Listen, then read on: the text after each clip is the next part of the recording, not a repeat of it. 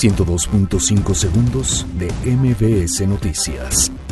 La Cámara Nacional del Autotransporte de Carga pide apoyo a gobierno federal para agilizar distribución de gasolina.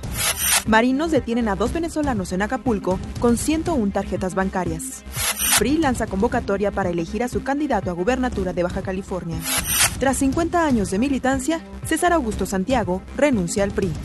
La Secretaría de Educación Pública abre primer convocatoria del 2019 para cursar prepa en línea. Cámara de Representantes rechaza proyecto para reabrir gobierno de Estados Unidos. Caravana de migrantes hondureños rompe cerco policial en frontera de Guatemala. Ataque terrorista en complejo hotelero deja 14 muertos en Nairobi. América gana como visitante 2 por 1 a Necaxa en su debut en Copa MX. Muere a los 75 años la actriz argentina Thelma Tixou. 102.5 segundos de MBS Noticias.